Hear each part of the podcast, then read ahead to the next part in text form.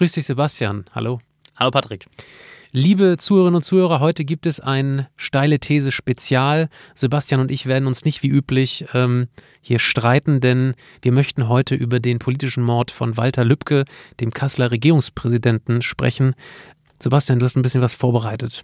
Ja, wir müssen über Rechtsterrorismus sprechen. Ich habe mich mit vielen Kollegen oder mit mehreren Kollegen schon unterhalten über dieses Thema und da sind wir uns eigentlich alle ziemlich einig, dass ähm, ja, diese Tat hat viele Menschen in, in Deutschland schockiert, weil wenn sich bewahrheitet, das, wovon wir Dienstag, jetzt stand Dienstagabend mit großer Wahrscheinlichkeit ausgehen, was, was auch, wovon auch der Bundesinnenminister Seehofer ausgeht, haben wir in Deutschland jetzt den ersten Mord an einem ziemlich hochrangigen Politiker, den ersten politisch motivierten Mord äh, von diesem Kaliber seit 1945, seit Ende des Zweiten Weltkriegs. Und das war mutmaßlich ein Rechtsextremer. Und da die also da die DNA-Spuren ähm, dieses Verdächtigen am, am Tatort gefunden worden sind, äh, muss man mit großer Wahrscheinlichkeit davon ausgehen, dass, dass, dass er der, der Täter war. Und ähm, Seehofer hat gesagt, es ist ein Alarmsignal, das sich gegen uns alle richtet. Also wir müssen auch darüber sprechen, ja. obwohl es ein Mord gegen einen Einzelnen ist. Es betrifft uns alle und deshalb sprechen wir heute darüber.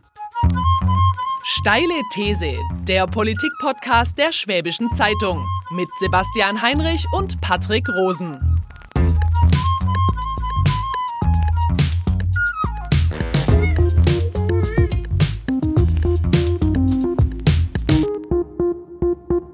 Ich bin nicht der Einzige, der sagt, dass das Rechtsterrorismus seit vielen Jahren in Deutschland eigentlich, dass wir viel zu wenig über dieses Thema sprechen. Das hat vielleicht damit zu tun, dass das Rechtsterrorismus ähm, traditionellerweise nicht jeden Menschen in Deutschland bedroht, sondern vor allem Menschen ähm, ausländischer Herkunft, also nicht deutscher Herkunft sozusagen, oder ähm, Politiker, die sich ganz aktiv gegen, gegen Rassismus und Rechtsextremismus engagieren. Ähm, aber ich fand, er, Seehofer wurde teilweise auch in sozialen Netzwerken für diesen Satz kritisiert, dass er sich gegen uns alle richtet. Ich finde ihn sehr gut und ich finde ihn sehr richtig, weil diese Botschaft endlich ankommen muss, dass Rechtsterrorismus nicht nur ähm, bestimmte Gruppen, die in Deutschland leben, angeht, sondern uns alle, weil es unsere Gesellschaft bedroht. Unsere ähm, demokratische, freiheitlich-demokratische Grundordnung in Deutschland ist durch diese Menschen bedroht, die offensichtlich bereit sind, andere Menschen zu töten, wenn sie nicht in ihr Weltbild passen. Werbung. Patrick, ich habe euch den neuen Unterstützer von unserem Podcast mitgebracht. Ja. Und ich mache es nicht einfach so, sondern in Form eines Quizzes. Okay. Es handelt sich um die Sparkasse Ravensburg und meine Damen und Herren, jetzt auch Sie zu Hause an den Empfangsgeräten und lieber Patrick, natürlich du. Ja. Ihr seid alle herzlich eingeladen mitzuraten. Ja. Bei folgender Quizfrage. Patrick, pass auf. Was ist die S-Vorteilswelt? Ist es A, eine Welt, in der alle Menschen einen Vorteil haben, deren Namen mit dem Buchstaben S beginnt, also zum Beispiel Sebastian? Oder mhm. ist es B, S wie Synonym?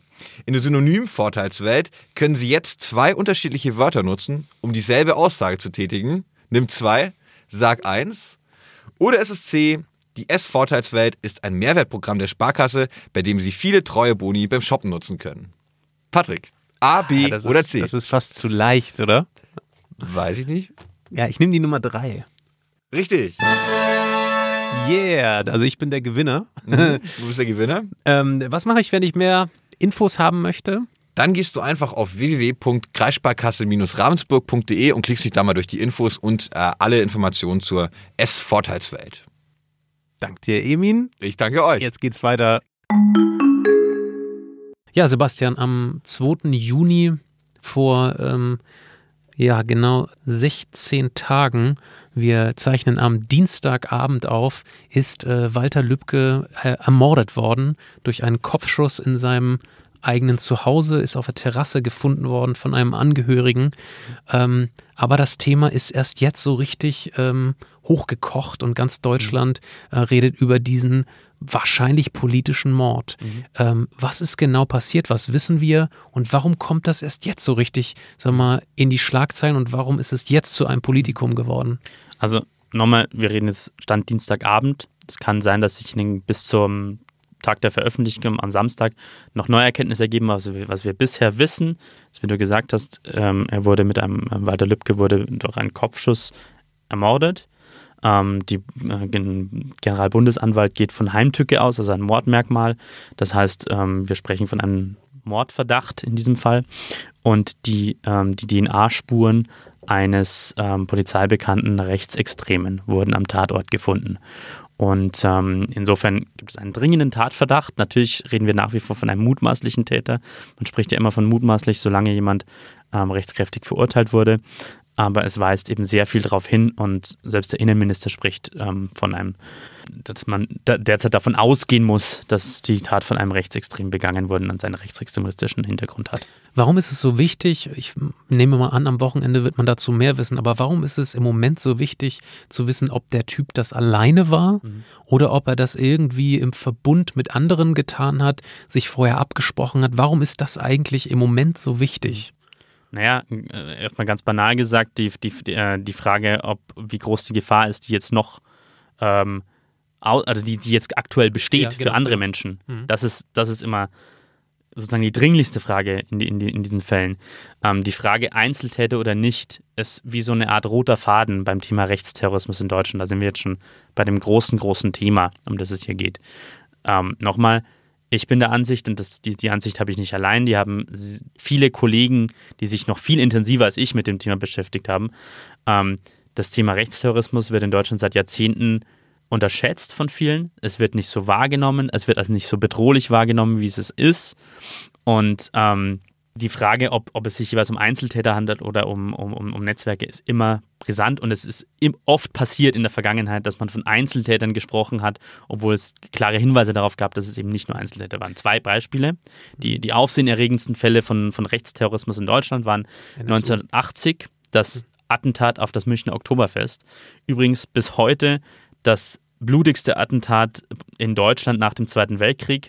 Ähm, was allerdings in vielen, ähm, vielen Menschen nicht, äh, nicht, nicht bewusst ist. Damals wurden zwölf Menschen ermordet und 213 Menschen verletzt, weil am Eingang des Oktoberfests in München der, vor der Theresienwiese eine Bombe in einem, ähm, in einem Mülleimer hochgegangen ist. Ähm, und auch damals, damals wurde ähm, das von, von der bayerischen Staatsregierung vor allem und dem damaligen CDU-CSU-Kanzlerkandidaten Franz Josef Strauß ähm, erst versucht, das sozusagen eher auf Linksextremismus zu schieben. Ähm, die RAF war ja damals sehr aktiv und hatte viele Menschen ermordet vorher. Ähm, und hat diese, die, die, die, die, sozusagen diese Piste Rechtsextremismus kleingeredet und man war immer davon ausgegangen, dass es sich um einen Einzeltäter äh, gehandelt hat, obwohl viel darauf hinweist, dass es da ein ganzes Netzwerk hinter diesem Täter, Gundolf Köhler hieß dieser Mann, der bei dem Attentat auch starb, ähm, gegeben hat. Und das zweite Beispiel für, für Rechtsterrorismus, das äh, sicher jeder Politikinteressierte noch im Kopf hat, die, die, die, die Attentate ähm, der rechtsextremen Terrorzelle NSU, ähm, die insgesamt zehn Menschen ermordet haben, neun Menschen ähm, mit ausländischer Herkunft und eine, und eine Polizistin. Ähm, und ähm, auch da geht man von, ist man von Einzeltätern ausgegangen, also dass das Trio ja? Uwe Mundlos, Uwe Böhnhardt und Beate Zschäpe. Beate Zschäpe ist ja zu lebenslänglicher Haft verurteilt worden wegen ihrer Mittäterschaft. Dass es nur um drei Menschen gehandelt hat, aber viele Menschen, die mit diesem Fall sich beschäftigt haben, sei es, weil sie in Untersuchungsausschüssen im Bundestag oder im Landtag ähm, da wirklich äh, Informationen gesammelt haben, sei es Opferanwälte, ähm, sei es Wissenschaftler, die sich damit beschäftigen, sei es Journalisten, die sagen, das kann nicht sein, dass das nur diese drei Menschen waren, da muss ein Netzwerk dahinter stehen. So, und jetzt sind wir wieder bei der Frage, war es ein Einzeltäter oder war es ein Netzwerk? Insofern ist das immer eine ganz wichtige Frage, weil es geht darum, wie stark ist die Gefahr jetzt noch, die von, die von, die von den Menschen, die mit dieser Tat befasst waren, ausgeht? Also ich persönlich bin total fassungslos, wenn ich diese, diese Nachrichten auf Twitter lese, auch die, die ähm, sehr, sehr gehässigten Kommentare, die da wahrscheinlich wieder mal unter Klarnamen ähm, gepostet worden sind. Ich gehe aber auch davon aus, dass ja, da eine relativ hohe Grauzone ist zwischen Leuten, die das irgendwie geil finden, das zu kommentieren, das irgendwie mitzuerleben, aber tatsächlich aus dieser, ich sag mal, Internetblase heraus, wo man sich radikalisiert, wo sich die Rechtsterroristen, kann man ja jetzt sagen, ähm, tatsächlich treffen und, und solche Gedanken austauschen, dann danach rauszugehen und jemanden zu erschießen, ist ja offensichtlich jetzt ähm, ja, oder zum Glück ist es ja ein, ein Einzelfall jetzt in den letzten Jahren seit der NSU-Aufdeckung. Ähm, ähm, du persönlich, äh, meine Abschätzung, hast du das Gefühl, da, da ist noch sehr, sehr viel, was irgendwie in den nächsten ähm, Jahren, Monaten, Jahren rauskommt? Ähm, oder hoffst du persönlich noch, dass es deutlich, deutlich kleiner ist, dieser Rechtsterrorismus, der jetzt dazu geführt hat, dass jemand erschossen wurde aus der Politik? Also alles, äh, alle Informationen, die ich, die, die ich habe, ähm, alles, was ich gelesen, gehört, alle Gespräche, die ich zu diesem Thema geführt, hab, geführt habe, mit Menschen, die sich auskennen, Wissenschaftler, Politiker, Journalisten, ähm, weist darauf hin, dass die Gefahr lange unterschätzt wird, dass sie sehr groß ist. Dass mhm. wir ähm, in Deutschland mehrere Terrorzellen haben, Menschen, die massiv gewaltbereit sind, aus, aus rechtsextremen Motiven, aus Fremdenhass, aus Ausländerhass, aus, aus Hass auf, ähm, auf Muslime, aus Antisemitismus.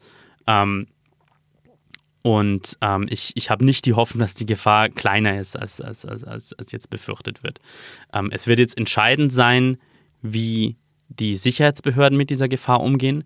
Was ich mir wünsche, was sich auch Politiker sich mit dem Thema befassen, ähm, der Jetzt bin ich sehr FDP, gespannt, FDP weil ich Innenpolitiker äh, Konstantin Kuhle hat, hat am, am Montag eine Zeitenwende im Umgang mit Rechtsextremismus gefordert. Mhm. Und eine solche Zeitenwende würde ich mir auch wünschen. Es gibt ein paar äh, Hinweise darauf, die darauf deuten könnten, dass es jetzt inzwischen ein deutlich stärkeres Bewusstsein gibt. Ich seufze deshalb, weil ich das sehr, sehr skeptisch sehe und mich frage, wie kann man denn überhaupt darauf reagieren? Man müsste gegenüber Rechtsextremismus mit der, mit, der, mit der gleichen Härte, und zwar unzweifelhaft mit der gleichen Härte vorgehen, mit der man zu Recht gegen islamistischen Terrorismus vorgeht, zum Beispiel. Also das ist. Ähm, Gibt es da einen Unterschied? Was meinst du? Also wie, mit welcher Härte gehen wir gegen islamistischen Terror vor und nicht gegen Rechtsterrorismus? Dass man Hinweise auf, auf mögliche Taten genauso ernst nimmt. Ja, wir haben ja in den vergangenen Jahren, gab es mehrere Fälle von ähm, islamistischen Attentatsplänen, die, die verhindert wurden in ähm, teilweise in relativ, in relativ knappen Zeitfenstern vor der möglichen Tat. Ähm, zum Beispiel der sogenannte Rizin-Bomber in, in, in Köln, der wirklich ein, ein, ein, ein katastrophales Attentat wohl geplant hat. Ähm, es wurden auch, auch rechte Terrorzellen ähm, ausgehoben oder, oder verhindert, zum Beispiel die sogenannte Gruppe Freital in, in, in Sachsen, gegen die, ein, ein, ein, gegen die Verfahren laufen. Ähm, aber das, was du jetzt gerade gesagt hast. Also ich höre daraus, das ist jetzt etwas Technokratisches, das ist etwas, was die Behörde betrifft. Ähm, gibt es irgendwie, ich sag mal, eine, eine, Reaktion, die du dir gesellschaftlich wünschst? Ja, ich würde mir einen ähnlichen, ich, ich würde mir einen ähnlichen Aufschrei wünschen. Es muss klar sein, dass es da kein, dass es keinen Unterschied macht, ähm, ob der Täter jetzt ein, muslimisch klingenden Nachnamen hat, der mutmaßlich und sozusagen Islamist ist, oder ob es, ob es einen, einen, einen, einen deutsch klingenden Nachnamen hat. Sorry, wenn ich das jetzt mal so Täter. blöde frage. Machen wir da einen Unterschied? In der Wahrnehmung, in der medialen Wahrnehmung habe ich diesen Eindruck schon, dass wir, ähm, ich habe den Eindruck, dass etwa der Terror äh, des NSU, ja, diese, diese, diese Mordserie an zehn Menschen, ähm, überhaupt nicht ansatzweise so stark im Bewusstsein der Menschen verankert ist, wie die Gefahr etwa durch islamistischen Terror. Ähm, es gab am Montag einen, einen Tweet also, ähm, von, von Joe Käser, vom mhm, Siemens-Vorstandsvorsitzenden, mhm. der ähm, im, der den, sozusagen den, den Mord an, an Walter Lübcke mit Verweis auf die RAF, RAF kommentiert hat. Gelesen, ja. Ja. Es gab einen ähm, sehr klugen Tweet, der das Ganze eingeordnet hat von einem ähm, Twitter-User namens JP Stich, ähm, der geschrieben hat, dieser Tweet sei super faszinierend, Zitat, weil Käser, ich zitiere jetzt, ist kein unanständiger Typ, hat früh klar gegen die AfD Stellung bezogen. Er zeigt das unbewusste ideologische Moment. Die RAF ist nach mehr als 30 Jahren unvergessen. 150 tote Nazi-Opfer seit der Wiedervereinigung sind Expertenwissen. Und das ist ein ganz wichtiger Punkt und damit hat er einen großen Punkt aus meiner Sicht. Ähm, es, ist, es ist sehr stark im kollektiven Bewusstsein ver, ver, ähm, verankert, eben auch heute noch ähm, der, die, die Toten, der, der, der schreckliche Terror, der durch die RAF angerichtet wurde. Mhm. Ähm, je, viele Leute, die damals gelebt haben und auch viele Leute, die sich für Geschichte interessieren, haben die Bilder im Kopf. Damals Polizisten mit, mit, äh, mit Maschinenpistolen, die patrouilliert haben, die Fahndungsplakate von den RAF-Terroristen. Ähm, dieses, diese bleierne Zeit, wie sie ja. Ich ähm, sagen, sie haben auch eine ganze eine Epoche quasi. Es hat eine ganze Epoche geprägt, richtig. Formt, ne? Genau. Das muss man so sagen. Ähm, dieser, dieser deutsche Herbst im Jahr 1977, all das sind, ist wirklich, hat sich ins kollektive Bewusstsein eingeprägt. Aber es hat sich viel weniger ins kollektive Bewusstsein eingeprägt, das Oktoberfest-Attentat 1980, dass wir schon vorher ja, richtig, jahrelang ja. rechtsextreme Attentate hatten, zum Beispiel auf den jüdischen Verleger Schlomo, also das passiert dann nachher, Anfang der 80er Jahre, auf den jüdischen äh, Verleger Shlomo Levin zum Beispiel, ähm, auf, auf zwei vietnamesische Gastarbeiter später. Es gibt ähm, einen Wissenschaftler hier in Baden-Württemberg, ich suche gerade die Zahl nochmal raus, äh, noch, noch mal raus, ähm, ähm, Daniel Köhler, der systematisch und akribisch äh, aufgearbeitet hat, wie viele äh, Opfer rechtsextremen von rechtsextremem Terrorismus es ähm, seit 1971 gegeben hat. Und der Stand 2017 von 12 Entführungen, 174 bewaffneten Überfällen, 123 Sprengstoffanschlägen und 229 Morden mit rechtsextremistischem Hintergrund. So, und diese Taten sind nicht ansatzweise so stark im, im kollektiven Gedächtnis wie eben zum Beispiel die, die Morde der RAF, mhm. wie islamistische Anschläge wie der auf dem ähm, Berliner, Berliner Weihnachtsmarkt. Also ich, ich, muss dir vollkommen so recht geben, dieser, dieser ähm, Oktoberfestanschlag ist, ähm, habe ich schon mal gehört, aber tatsächlich ist der nicht so präsent. Was mir viel präsenter ist, ist natürlich ein NSU und übrigens auch Solingen. Mhm. Dieser Anschlag auf dieses, ähm, auf diese türkische Familie oder das mhm. Haus mit den ähm, türkischen Einwanderern. Ähm, du sagst also, wir sind auf dem rechten Auge blind, wie man da so schön zu sagen so, pflegt. So krass würde ich das, so krass und pauschal will ich das nicht sagen. Ja, also Rechtsterror ist tatsächlich auch etwas, was mir, als ich das gelesen habe in den letzten äh, Tagen, das ist nicht so geläufig, dieses Wort Rechtsterror. Ja, genau. Ich glaube, das beweist das auch, schon relativ ein, zweit, gut. ein anderes Beispiel, ein sehr krasses Beispiel finde ich dafür, wie, wie, wie, wie, wie ja, wie wenig stark das im Bewusstsein ist teilweise, ist ähm, der Angriff auf das Münchner Olympia-Einkaufszentrum im Jahr 2016. Ja. Mhm. Da hat man ja lange von einem Amoklauf gesprochen, ja, weil dieser David Sonboli, der Täter, der, dieser, dieser Täter hat sich explizit auf Anders Breivik be, be berufen, den Attentäter mhm. von 2011 in, in Norwegen. Er hat ähm, sich intensiv mit rechtsextremen Inhalten beschäftigt. Er hat rechtsextreme äh, Inhalte gepostet in sozialen Netzwerken, in, in Messenger-Diensten und so weiter, hat mehrfach angekündigt, ähm, eine solche Tat begehen zu wollen. Wir aber im kollektiven Bewusstsein, wenn man von den, den, den, den den, diesen, diesem Angriff von München spricht, glauben die, haben die meisten Menschen noch äh, einen Amoklauf im Kopf. Aber es ist inzwischen eigentlich ja. durch, äh, Rechtsterrorismus kann man auch mal aussprechen. Ne? Genau, gibt ja. es eigentlich kaum ja. einen Experten im Bereich, der, der nicht von einem rechtsradikalen Anschlag ausgeht. Mhm. Und das ist noch so ein Beispiel dafür, wie wenig das, das teilweise im, im kollektiven Bewusstsein steckt, aus meiner Sicht. Mal eine ganz andere Frage. Sollten wir nicht eher ähm, über Internetradikalisierung sprechen?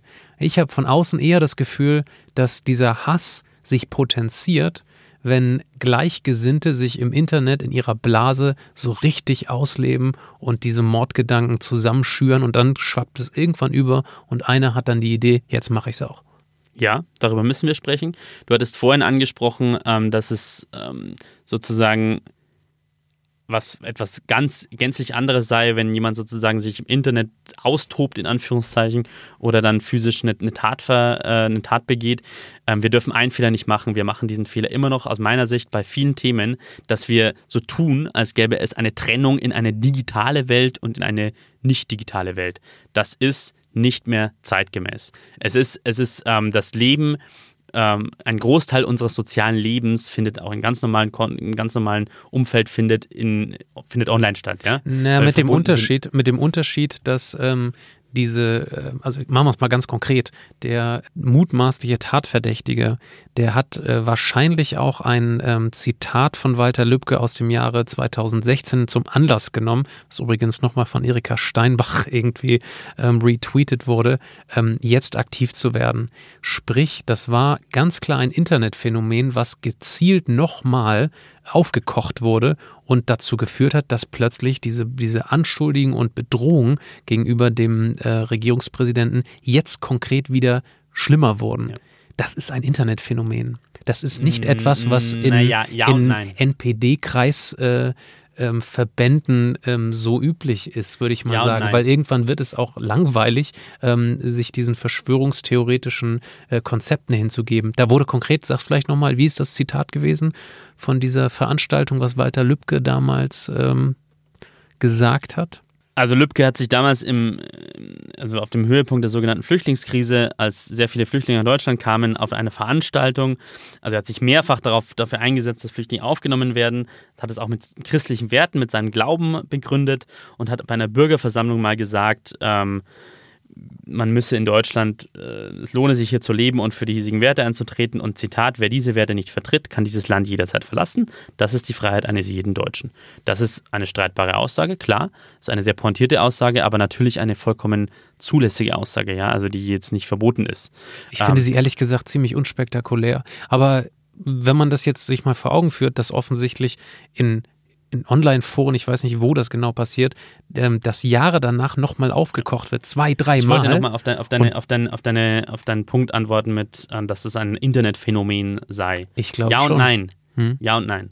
Ja, weil natürlich ist im Internet ähm, oder sozusagen in digitalen, in, in, in der Ära der digitalen Kommunikation die Mechanismen, wie sowas passiert, wie diese Radikalisierung passiert, ähm, wie sich solche, solche Propaganda, äh, radikale Propaganda verbreitet, anders sind, andere, eine andere Geschwindigkeit haben, äh, andere Mechanismen haben. Aber, wie gesagt, warum ich Nein sage, dass es ein Internetphänomen ist, wir haben ein gesellschaftliches Problem. Und es gibt eben keine klare Trennung aus meiner Sicht zwischen dem, was in, in, in digitalen Foren passiert und dem, was in der realen Welt passiert. Es macht aus meiner Sicht null Unterschied, ob sich fünf Rechtsextreme in einem Lokal treffen und darüber, zu, darüber sprechen, Unterschied einen? Menschen, um, einen Menschen zu töten oder ob sie es in einer WhatsApp-Gruppe tun. Das Soll ich dir sagen, was der Unterschied ist? Der Unterschied ist, dass sie zum Weg, auf dem Weg dahin, noch den Busfahrer treffen, noch den Nachbarn treffen und vielleicht noch eine Kioskbesitzerin. Und die werden vielleicht auch ins Gespräch kommen und denen mal wirklich reflektieren, wie ihr ja, wie, wie ihre Weltanschauung ist. Nee, das ist der Unterschied. Wir bewegen uns online halt in solchen Bubbles. Das tun wir, das tun wir, das haben wir immer schon getan.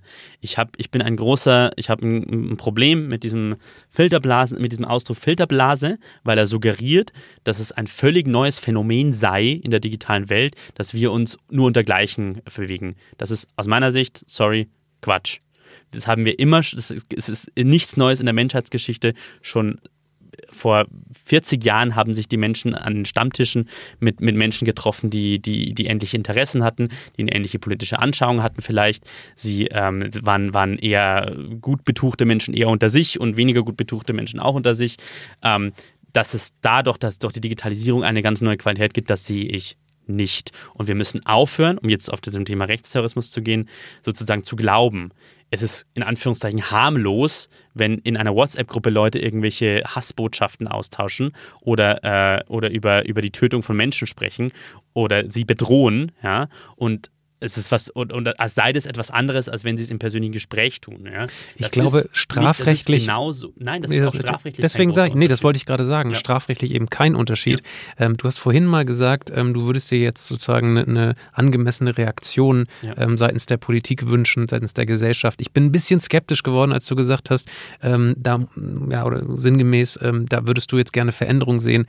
Ich habe ein bisschen Angst davor, dass wir jetzt deswegen ähm, tatsächlich Gesetze aushebeln, den Überwachungsstaat zum Beispiel wieder in den Vordergrund rückt und dass man Das ähm, die Möglichkeiten von, ähm, ja, von ge- Strafverfolgungsbehörden plötzlich doch wieder ähm, vergrößert.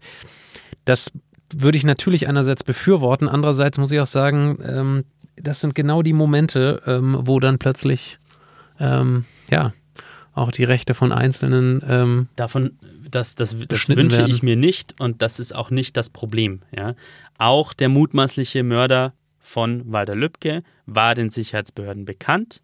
Dieser, dieser äh, Stefan I., ähm, er, er, tauchte sogar in einer Anfrage der Linksfraktion im, im, im, Hessischen Landtag als Beispiel, er wurde als Beispiel genannt für einen gewalttätigen Rechtsextremen. Er war auf dem Radar der Sicherheitsbehörden, ist dann irgendwann wieder davon verschwunden, weil er sich ähm, angeblich unauffällig. Ich könnte mir gut vorstellen, dass eine Sicherheitsbehörde sagt: Ah, wir brauchen noch A, B und C. Das mag schon sein, dass Sicherheitsbehörden das sagen, aber da sind wir immer wieder beim selben Punkt, bei dem wir auch bei islamistischem Terrorismus sind, dass ähm, schärfere Gesetze in meiner Wahrnehmung nicht die Lösung sind, weil die Leute, die, die bestimmte Taten, bestimmte Taten begehen, in aller Regel, ja, und das haben wir bei islamistischen Taten so, das haben wir auch bei, bei, bei vielen zumindest Taten von Rechtsextremen so, ähm, schon vorher bekannt waren. Ja? Also äh, Stichwort NSU, da war es ja besonders krass. Da, da, da, haben wir gesprochen über Menschen, die in den 90er Jahren schon, schon mehrfach äh, äh, rechtsextreme Straftaten begangen haben, die dann untergetaucht sind. Ja? Ähm, und dann ihre Taten begangen haben, sozusagen. Aber die, die, der Namen sozusagen, der Identität, den Sicherheitsbehörden, den, dem Verfassungsschutz und so weiter schon bekannt war. Also es geht hier nicht darum, Gesetze zu verschärfen. Es geht darum, dass wir, dass die Sicherheitsbehörden, dass die Geheim, dass der Geheimdienst, der Verfassungsschutz, also der Bundes, das Bundesamt für Verfassungsschutz und die Landesämter für Verfassungsschutz ähm, diesem Problem mit der gleichen Konsequenz begegnen wie der Bedrohung durch, durch, durch Islamismus und möglicher Bedrohungen etwa also durch Ich bin, durch, ich bin gerade total erschreckt, weil, weil diese Forderung ähm, ja offensichtlich nötig ist. Du kennst dich aus mit Politik und von außen gesehen würde ich mal denken, dass das schon längst so ist. Ich meine, muss man jetzt ähm, also, Verfassungsschützer dazu ja, bringen, naja, irgendwie. Ähm, naja, also im, im, im, im, im, im, im Zuge des ganzen NSU-Prozesses und dachte ich, dass das längst Realität wäre. Die, die, die, die Aufarbeitung des, äh, der NSU-Terrorbande äh, hat gezeigt, dass, äh, dass der Verfassungsschutz unfassbare Fehler teilweise gemacht hat bei, ähm, bei, bei, bei, der, bei der Verfolgung, dass Chancen, diese Leute zu, diese Leute dingfest zu machen, nicht genutzt wurden. Dass äh, V-Männer, also Verbindungsmänner, Leute, die in dem rechtsextremen Milieu drin waren, eher geschützt wurden, als bestimmten Hinweisen nachzugehen und so weiter und so fort. Es gab einen Verfassungsschützer, der bei einem der NSU-Morde am Tatort war, als der äh, erschossene äh, das erschossene Opfer hinter dem Tresen lag eines Internetcafés, in Kassel übrigens. Ja, der, der, dem gleichen, äh, der, der Region, in der, in der, in der Walter Lübcke ermordet wurde. Ähm, es gab vor einem Jahr, vor einem, knapp einem Jahr in, in Chemnitz, als es rechtsextreme Ausschreitungen gegen, gegen Menschen mit ausländischem Aussehen gab, äh, ein, ein, ein Präsident des Bundesamts für Verfassungsschutz, den, äh, den Herrn Maaßen, ja, der, der, der gesagt hat, man könne ja wohl nicht von Hetzjagden sprechen, ja, der das klein geredet hat, systematisch. Also wir hatten, wir hatten da äh, offensichtlich ein Problem damit, dass rechter Terror nicht die Aufmerksamkeit bekommen hat, die er verdient hätte. Es gibt jetzt Hoffnung, wenn man mit Menschen spricht, mit Politikern spricht zum Beispiel, die sich mit diesen Themen befassen, dass unter dem neuen Präsidenten des, Bundesverfa des Bundesamts für Verfassungsschutzes, ähm, Herrn Haldenwang, äh, der Fokus sich da deutlich stärker darauf richtet, dass man das jetzt viel ernster nimmt, endlich dieses mhm. Thema, mhm. weil wie gesagt, wir haben eine jahrzehntelange Tradition, eine unsägliche Tradition in Deutschland des, des Kleinredens bei diesem Thema. Ähm, und ich wünsche mir einfach, dass wir diese Gefahr genauso ernst nehmen wie alle anderen extremistischen Terrorgefahren in Deutschland, weil sie alle unsere freiheitlich-demokratische Grundordnung bedrohen. Und ich, äh, ich, ich möchte auch nicht mehr hören, dass wir nach, nach einer solchen Tat dann irgendwie das relativieren, indem wir sprechen, ja, es gibt ja auch die Gefahr von Linksextremen. Wir reden jetzt aber über Rechtsextremismus. Ja? Wenn es eine linksextreme Tat gibt, ähm, dann reden wir, da, reden wir darüber, unbedingt. Aber jetzt reden wir über Rechtsterrorismus, weil es mutmaßlich mit großer Wahrscheinlichkeit ein, zum ersten Mal seit 1945 einen politischen Mord an einem ziemlich hochrangigen Politiker gegeben hat, der offen, also der mutmaßlich nur deswegen ermordet wurde von einem Neonazi, weil er sich für eine humane Flüchtlingspolitik eingesetzt hat. Und das können wir in Deutschland nicht akzeptieren. Und darüber kann es keinen Zweifel geben. Und dagegen muss der Staat mit aller Härte vorgehen. Sebastian, ich glaube, damit beenden wir diesen Podcast. Ich finde, du hast das sehr gut zusammengefasst. Ich sitze hier gerade mit, mit offenem Mund, weil ich ehrlich gesagt dieses Feld völlig unterschätzt habe und ich einfach, ja, halten Sie mich für naiv, Herr Heinrich.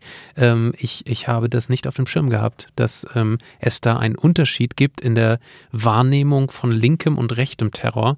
Und natürlich sind mir NSU und, und Maßen bekannt, ähm, aber ich hatte gedacht, dass die, ähm, der Verfassungsschutz das endlich ihre Lektion letzten Endes gelernt hat. Und wenn du mir erzählst, dass es nur noch schlimmer geworden ist, ähm, dann, dann macht mich das fassungslos und ich kann hier dir nur noch zuhören. Ähm, ein, eine Sache möchte ich noch am Schluss sagen, Tu weil das. du vorhin ge gesagt hast, sind wir auf dem rechten Auge blind. Wenn du mit wir sozusagen Das wurde doch schon vor 20 Jahren die deutsche gefragt. Gesellschaft meinst, Ja, das, also das ist doch, das ist eine Dann ganz alte sagen- Floskel, die ich sagen- nur wiederhole, weil ich sie sagen- 50.000 Mal gelesen habe. dann würde ich sagen, nein, das würde ich so pauschal nicht sagen. Es gibt in Deutschland inzwischen ein, also was inzwischen, es gibt seit Jahrzehnten ein starkes zivilgesellschaftliches Engagement gegen Rechtsextremismus. Und die gute Nachricht, ich mag es ja immer, optimistisch aus unseren Sendungen rauszugehen, mit einer konstruktiven Botschaft.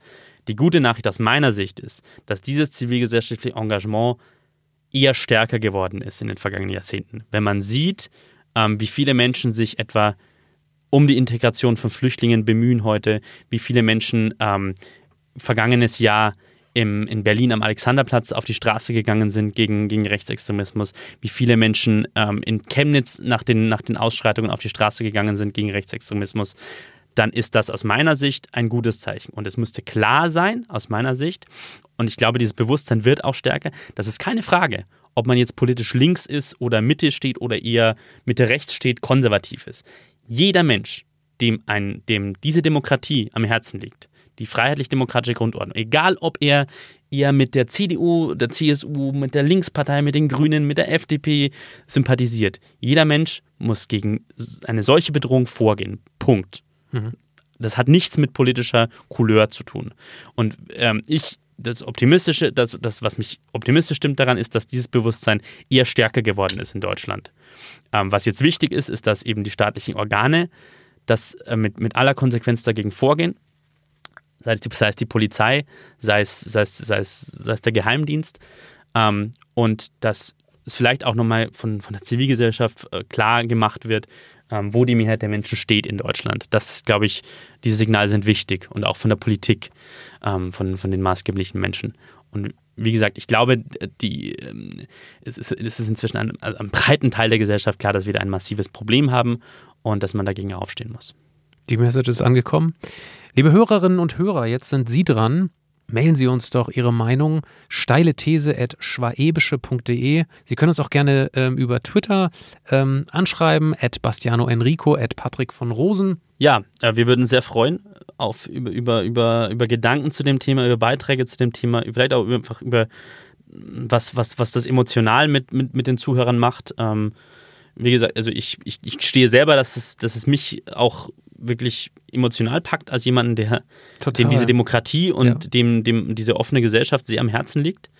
Ähm, und ähm, deswegen würden wir uns sehr über einen, einen Dialog da auch mit unseren Zuhörern freuen. Und wir hoffen, dass wir kommen, dass wir bei der kommenden Folge wieder ein nicht ganz so bedrückendes Thema haben, über das wir sprechen. Das war die ein bisschen andere steile These. Nochmal zur Info. Wir haben das hier am Dienstagabend aufgezeichnet. Zur Ausstrahlung wird sich wahrscheinlich noch viel getan haben. Ähm, wir bleiben am Ball, Sebastian. Das auf jeden Fall. Alles Gute. Bis bald. Servus. Steile These, der Politik-Podcast der Schwäbischen Zeitung mit Sebastian Heinrich und Patrick Rosen.